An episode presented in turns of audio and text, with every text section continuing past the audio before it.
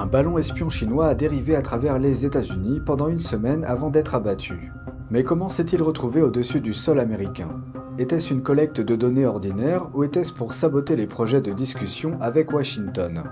Et si oui, les luttes intestines au sein du Parti communiste chinois ont-elles joué un rôle? Qu'en pensez-vous? Faites-le nous savoir ci-dessous et abonnez-vous si vous ne l'avez pas encore fait. Bienvenue dans Regard sur la Chine. Tout d'abord, parlons du ballon espion chinois que l'armée américaine a abattu ce week-end. Des recherches sous-marines pour récupérer les restes de l'engin sont en cours et une séance du Sénat américain est prévue pour le 15 février. Le leader de la majorité au Sénat, Chuck Schumer, a déclaré que la séance comprendrait des informations sur les capacités de surveillance, la recherche et le développement et les systèmes d'armes avancés de la Chine. Il a repoussé les critiques selon lesquelles le ballon espion aurait dû être abattu plus tôt. Abattre le ballon de surveillance au-dessus de l'eau n'était pas seulement l'option la plus sûre, mais c'était aussi celle qui permettait de maximiser la collecte de renseignements. La RPC sait précisément de quoi il s'agissait. La RPC sait précisément pourquoi il se trouvait dans notre espace aérien. La RPC sait précisément ce qu'il faisait au-dessus des États-Unis. Et, enfin, la RPC sait précisément pourquoi nous avons fait ce que nous avons fait.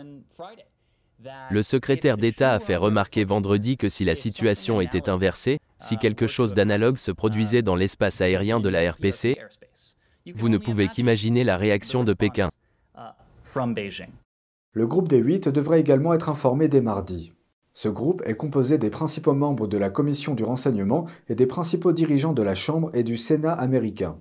Un avion de chasse américain a abattu le ballon avec un missile au large des côtes de la Caroline du Sud samedi.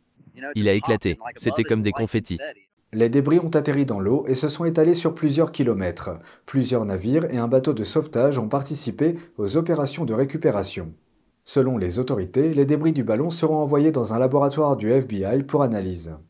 La Chine accuse les États-Unis de réagir de manière excessive. Elle affirme que le ballon était destiné à la recherche météorologique et qu'il a dévié de sa trajectoire. Parce que c'est un ballon, ils peuvent agir avec une certaine impunité dans le sens où ils peuvent faire preuve de déni, en disant que c'est un ballon météo. Je pense que le message qu'ils ont essayé de faire passer est qu'ils ne sont pas d'accord avec la politique étrangère des États-Unis et la proximité entre les États-Unis et Taïwan. Le ministère chinois de la Défense a déclaré qu'il se réserve le droit d'utiliser les moyens nécessaires pour faire face à des situations similaires. Il était certainement question de faire une déclaration, de tâter le terrain et de voir comment les États-Unis réagiraient à cela. Le secrétaire d'État Anthony Blinken a reporté son voyage prévu à Pékin, affirmant que les conditions n'étaient pas propices à une visite constructive pour le moment. La présence de ce ballon de surveillance dans l'espace aérien américain constitue une violation manifeste de la souveraineté des États-Unis et du droit international. Le Pentagone indique qu'un deuxième ballon espion chinois a été détecté au-dessus de l'Amérique latine. Le ballon a dérivé pendant une semaine au-dessus des États-Unis. Il a d'abord pris son envol en Chine, longeant plusieurs îles japonaises, avant de pénétrer sur le territoire américain en Alaska. Il a ensuite traversé le Canada, puis est revenu sur le territoire américain. Il a finalement été abattu au large de la côte Est. Maintenant que le ballon chinois a été abattu par un avion de chasse américain, une question demeure. À quoi servait-il? Pékin essayait-il de saboter les négociations avec les États-Unis avant le voyage en Chine du secrétaire d'État Anthony Blinken? S'agissait-il d'une tentative de jauger la réponse militaire de Washington ou quelque chose d'autre? Un expert nous en parle.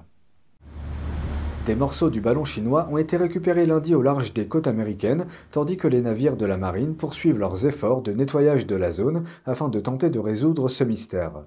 Une question clé se pose. Pourquoi Pékin voudrait-il utiliser un ballon relativement peu sophistiqué pour surveiller les États-Unis? Je pense qu'il est très difficile de ne pas conclure que, d'une certaine manière, il s'agit d'un acte effronté que d'envoyer un ballon. Nous parlons d'un ballon qui dérive à travers les États-Unis avec des arrêts soigneusement programmés au-dessus des bases de missiles et des bases militaires américaines. Cela manifeste presque une sorte de mépris. La Chine exploite déjà des satellites militaires plus efficaces pour la surveillance.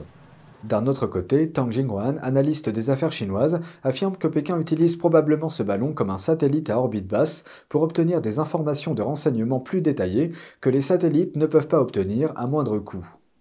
Le deuxième avantage est que, puisque ce ballon présente une intégration à la fois civile et militaire, il est très pratique pour la Chine de prétendre qu'il s'agit d'un produit civil, que ce ballon est incontrôlable, et donc exempt de toute responsabilité. Mais quelles que soient les capacités de ce ballon, Washington a pris la menace au sérieux. Le secrétaire d'État Anthony Blinken a annulé son voyage prévu en Chine. Les tensions entre les États-Unis et la Chine étaient censées s'apaiser avec cette visite. Cette annulation est un coup dur pour Pékin. Elle soulève également une autre question sur les intentions du régime chinois. Pourquoi ce moment a-t-il été choisi pour le lancement du ballon? Quelques-uns au sein du PCC peuvent s'opposer à l'assouplissement des relations entre les États-Unis et la Chine.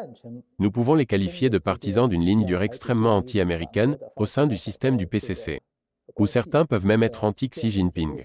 Ils pourraient avoir lâché le ballon exprès.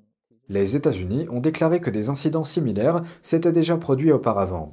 On peut donc se demander pourquoi la Chine a choisi d'envoyer un ballon avant le voyage de Blinken. Selon Tang, cet incident pourrait être le signe d'une lutte de pouvoir au sein du PCC. Le ballon a été délibérément choisi à un moment sensible, ce qui pourrait porter un coup politique à Xi Jinping et saper ses efforts pour apaiser les relations avec les États-Unis et restaurer l'économie nationale. La Chine continue de prétendre que le ballon n'est qu'un dirigeable de recherche météorologique qui a dévié de sa trajectoire. Mais selon les experts, la trajectoire de vol prévue du ballon à proximité de certaines bases de missiles suggère qu'il est peu probable qu'il ait dévié de sa trajectoire. Le sénateur Marco Rubio a déclaré à ABC que la Chine a intentionnellement fait voler un ballon espion au-dessus des États-Unis pour envoyer un message. Ce message, c'est que les États-Unis sont une superpuissance autrefois grande qui s'est vidée de sa substance, qui est en déclin. Rubio estime que la décision de Washington d'attendre que l'objet soit au large de la côte Est pour l'abattre a fait le jeu de la Chine. Et d'ajouter que cela pourrait constituer un danger caché si Pékin lançait une action militaire sur Taïwan ou dans l'Indo-Pacifique. Samedi, Joe Biden a déclaré qu'il avait demandé aux militaires d'abattre le ballon un jour plus tôt, mais qu'on lui avait répondu qu'il y avait trop de risques de dommages au sol. Les appels à quitter le Parti communiste chinois trouvent un écho en Chine continentale. De plus en plus de citoyens s'éloignent du régime. Dans la province du Henan, dans le sud de la Chine, un jeune homme d'une vingtaine d'années a publié une déclaration sur un site internet connu sous le nom de Global Tuidang Center, ou Centre de service mondial pour démissionner du Parti communiste chinois. Dedans, il annonce sa démission de tous les groupes liés au parti. Qu'est-ce qui a motivé sa décision? Il s'est souvenu de la dissimulation par Pékin des cas de Covid-19 au début de l'année 2020, qui a conduit à la propagation de la pandémie dans le monde. Mais à l'époque, il a déclaré qu'il n'avait pas l'impression que cela avait eu un grand impact sur sa vie, bien que son école ait mis en place des contrôles d'entrée stricts. Son tournant s'est produit l'année dernière, lorsque les autorités ont soudainement abrogé sans préavis la politique du zéro Covid-19 du pays. Sa grand-mère est morte d'une grave infection. C'est alors qu'il a pris conscience de ce qu'il appelle la cruauté et l'inaction du régime communiste chinois. À Shanghai, un autre citoyen a rejoint les rangs de ceux qui se retirent du PCC. Chen a été informé de l'épidémie de Covid-19 par des proches pendant les vacances du Nouvel An lunaire. Dans sa déclaration, il écrit, je cite, La réponse du Parti communiste était si stupide et si froide, ils ont complètement ignoré la vie des gens. De plus en plus de gens voient le vrai visage du PCC. Liu et Chen font partie des 400 millions de Chinois qui ont renoncé à leur soutien au régime communiste depuis 2004. Selon le centre Tweetang, la plupart des Chinois utilisent des pseudonymes pour quitter le PCC afin de se protéger et de protéger leur famille en Chine des représailles. Refuser d'oublier, refuser de pardonner, c'est la devise d'un événement commémoratif qui s'est tenu à New York ce week-end. Les participants ont déclaré qu'ils refusaient d'oublier le premier lanceur d'alerte qui a tiré la sonnette d'alarme sur la pandémie de Covid-19 à Wuhan, le docteur Li Wenliang, ainsi que les autres personnes décédées du virus. En outre, ils affirment qu'ils ne pardonneront pas au Parti communiste chinois les conséquences de sa gestion au cours des trois dernières années. Mardi marquait le troisième anniversaire de la mort de Li Wenliang. Plusieurs manifestations similaires ont également eu lieu dans d'autres villes. Que Ting Ting de NTD nous en dit plus. Ici, sur la 96e rue du côté ouest de Central Park à New York, se trouve un banc commémorant le docteur Li Wenliang.